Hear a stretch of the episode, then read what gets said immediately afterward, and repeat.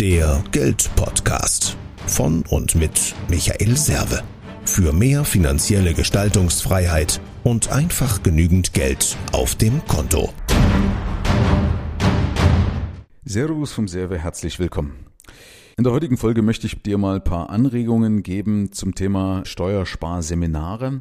Vor allem aus dem Grund, weil ja beim Thema Steuern der Deutsche ja doch so ein bisschen austickt. Ja, also wenn der Deutsche Steuern hört, dann setzt er meistens die Rationalität aus.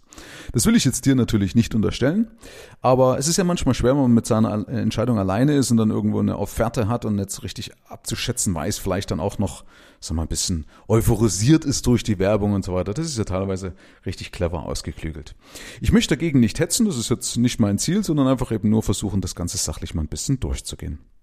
Ähm, Initialzündung für diese Idee war ein Gespräch mit einer lieben Kundin, die mich gefragt hat und sagt, Michael, ich habe hier ein Tagesseminar für 5000 Euro, wie ich Steuern sparen kann. 160 Tipps äh, an dem Tag, irgendwas um die 160 Tipps waren es gewesen.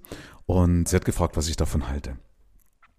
Wir gehen das einfach mal im Geiste durch. Du sitzt jetzt praktisch im Kreise von vielen Unternehmern, ja, die sich für das Thema Steuern interessieren. Und du sitzt jetzt dort acht Stunden meinetwegen am Stück, also Pausen mal rausgerechnet, so mal so ein Tag dauert zehn Stunden, aber so ungefähr acht Stunden wäre jetzt die reine Schulungszeit.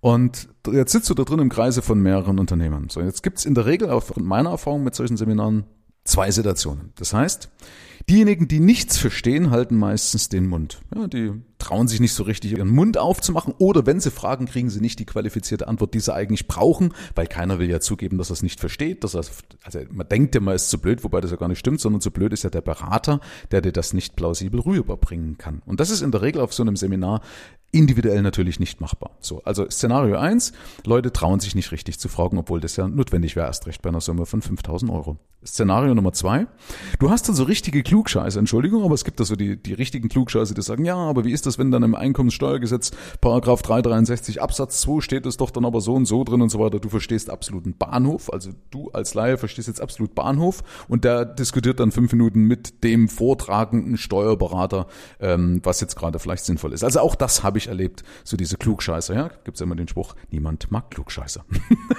da stimmt's dann sogar. Also ähm, das sind dann manchmal Menschen, die sich profilieren wollen. So, will da niemand was Böses unterstellen, aber genau sowas kann ja passieren. So, aber gehen wir mal davon aus, selbst wenn das nicht der Fall wäre, dann musst du dir mal überlegen, wenn du jetzt acht Stunden hättest, ja, das heißt, du hättest jetzt 160 Tipps und in acht Stunden müsstest du also 20 Tipps pro Stunde abarbeiten. Jetzt überleg dir doch mal, wie tiefgründig, wie detailliert, wie individuell kann ich denn 20 solche Steuertipps, also aus einer fremden Materie, in einer Stunde rüberbringen? In 60 Minuten. Das heißt, Drei Minuten pro Tipp. Wie werthaltig ist es dann?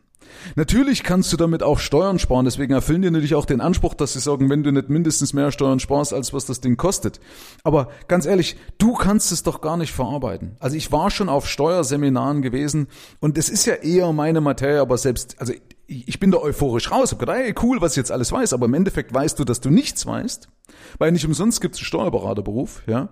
Ähm, wie willst du das nachhaltig in deiner Firma umsetzen? Ja, das ist doch das Problem. Und dann ist es doch in der Regel nach einem Jahr schon wieder veraltet. Weil leider ändert sich nun mal eine Steuergesetzgebung. Das heißt, eigentlich müsstest du deinen Steuerberater dahinsetzen. Außer wer es mag, wer sagt, boah, das ist so richtig meine Materie, ist es in meinen Augen wirklich verschwendete Zeit. Also wenn schickst du deinen Steuerberater hin, vor allen Dingen kann man auch immer überlegen, für einen Satz von 5000 Euro, würde ich mir eigentlich wünschen, dass sich da jemand, der Ahnung hat, für mich Zeit nimmt für den ganzen Tag. Weil 5000 Euro Tagessatz ist jetzt auch erstmal nicht von schlechten Eltern, okay? So, und jetzt kommt noch ein Riesending dazu. Du kannst natürlich immer erstmal alles ansetzen. Also die ganzen Tipps, die da sind, kannst du gerne ansetzen. Das hat jetzt aber wiederum zwei Risiken oder zwei Gefahren. Das eine ist, wenn das zu sehr gestreut wird, zu sehr publik wird, dann weckt das ja Begehrlichkeit beim Finanzamt. Die sind ja auch nicht blöd, richtig? Die kriegen dann irgendwann mit, ah, hier sagt einer, du kannst jetzt hier eine Rolex von der Steuer absetzen, dann schauen die zweimal hin, wenn die sowas mitkriegen, okay?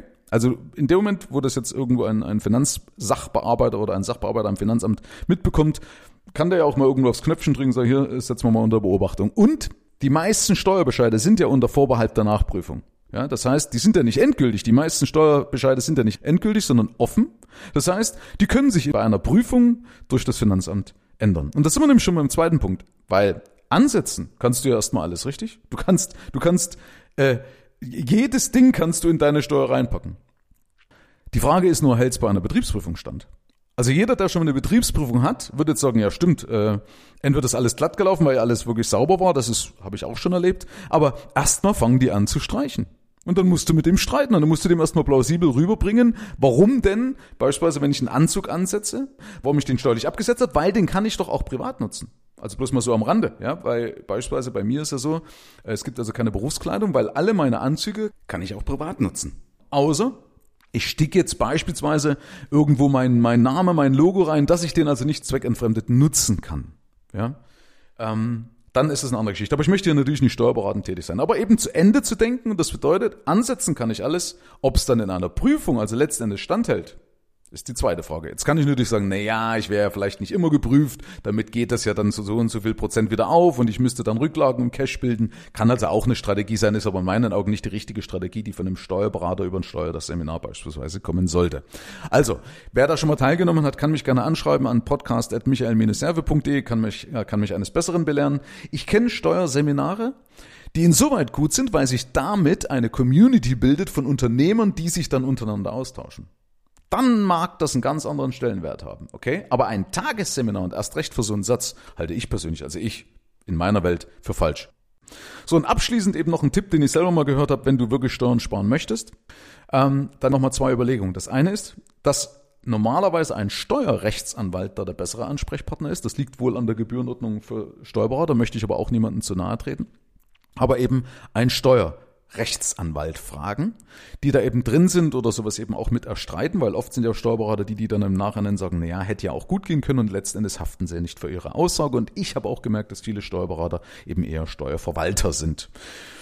Geht vielleicht auch nicht anders, weil sie natürlich auch zugeschissen sind mit Arbeit. Also das ist, ich möchte mit denen nicht tauschen, die tun mir da echt leid. Oder du zahlst da so viel für deinen individuellen Steuerberater, dass ähm, er sich dann im Endeffekt auch die Zeit für sich für dich nehmen kann, um sich individuell auf deinen Steuer, äh, auf deinen Stuhl zu setzen. Entschuldigung, jetzt sind wir schon beim Thema Steuer, weil schon ganz verrückt. Also sich individuell auf deinen Stuhl von deiner Firma zu setzen, da musst du ja auch dich wirklich lang reindenken. Das ist auch nicht unbedingt so einfach. Ja, also das ist eben die eine Geschichte, äh, dass du äh, auch mal einen Steuerrechtsanwalt mit ins Boot nimmst. Die zweite Geschichte ist, wenn man sich die Reichen anschaut. Also die Leute oder die großen Firmen, mal ethisch, ethische Betrachtungsweise ausgeklammert. Also die Moral, Steuern zahlen zu müssen, wobei wir auch darüber streiten können. Äh, ne? Also wie gesagt, weil Steuern ja auch vieles hier im Land am Laufen halten. Aber ja, das möchte ich mal ausklammern, weil da viele auch sagen, naja, damit hältst du ja auch ein krankes System wieder am Laufen. Also ich lasse das mal weg, diesen Gedankensprung, verzeih mir das. Aber das Wichtige ist ja, wenn man sich eben die Leute anschaut, die ja tatsächlich Steuern sparen. Was machen die? Die haben Firmenkonstrukte. Die fangen doch nicht an und sagen, ah, schau mal, hier habe ich eine Reisekostenabrechnung, das machen die doch sowieso, ja, solche Sachen. Und dann den Beleg und den Beleg. Nee, die sparen doch, wenn dann richtig, ja, und haben entsprechende Firmenkonstrukte. Nicht mal unbedingt Stiftungen, weil wir, mir wurde mal gesagt, dass Stiftungen eher dafür da sind, nicht um Steuern zu sparen, sondern um Familienvermögen zu schützen, vor dem Zugriff Dritter oder vor Tod oder vor Scheidung etc. Sondern die haben dann irgendwelche Konstrukte, beispielsweise auch im europäischen Ausland, also die nutzen dann das europäische Recht beispielsweise auch aus. Aber die würde ich mir fragen, die würde ich mir anschauen. Also da würde ich nicht im Kleinen anfangen, sondern würde gucken, okay, was machen denn die großen Firmen? Haben die eventuell eine Holding oder was, was weiß ich auch immer. Also ich will hier nicht klugscheißen, wie gesagt, ist nicht mein Metier. Ich möchte da auch niemanden oder keinem Steuerberater eben auf die Füße treten. Das ist deren ihre Baustelle, aber ich würde mir immer eine Zweitmeinung mit reinholen. Weil, du musst immer bedenken, du bist ja derjenige oder diejenige, die das ausbaden muss, wenn mal irgendwas passiert. Und dann muss natürlich das auch klar sein, dass so ein Konstrukt dann standhält, auch im Falle eines Falles. Ähm, ist ja nicht nur Geld weg, wie gesagt, für das, für die Beratung, um so ein Konstrukt einzurichten, sondern es wäre erst recht richtig blöd, wenn er das mal um die Ohren fliegt. Deswegen muss es natürlich Hand und Fuß haben, also da alles schriftlich geben lassen, eine Zweitmeinung einholen, Referenzen einholen von Leuten, die auch zum Beispiel schon mal eine Betriebsprüfung hatten, wo das dann standgehalten hat. Das wäre dann meine Strategie, aber ansonsten würde ich darauf achten, wenn ich Steuern sparen möchte, eher über ein Firmenkonstrukt zu gehen, was dann nachhaltig mir auch Steuern spart aber eben auch rechts, absolut rechtssicher ist, also da nicht irgendwie was Fadenscheiniges zu machen. Aber gut, ich habe mich jetzt mal ein bisschen auf dünnen Eis bewegt, weil wie gesagt, mein Thema ist das Thema Finanzen, das Thema Geld behalten. Also, wenn dir mein Podcast gefällt, dann bitte ich dich darum auch mal eine Bewertung auf iTunes oder auf chefkoch.de zu hinterlassen. Kannst du mir vier Kochlöffel hinterlassen. Ja, whatever. Also äh, Spaß beiseite. Ich würde mich über eine Bewertung freuen auf iTunes. Teil das Ganze gerne auch mit deinen Freunden. Ja, und einen letzten kleinen Hinweis an die Leute, die sagen, ich möchte keine Steuern bezahlen. Das kann eine falsche Geisteshaltung sein, weil ich habe oft festgestellt, dass Leute, die sagen eben, ich möchte keine Steuern bezahlen, dann auch kein Einkommen generieren, weil das ist natürlich der leichteste Weg des Universums, dir zu helfen, in Anführungsstrichen, ja, deine Geisteshaltung zu unterstützen, deinen Fokus zu unterstützen, indem sie sagen, okay, ich sorge dafür, dass du keine Einkommen hast, dann musst du auch keine Steuern bezahlen.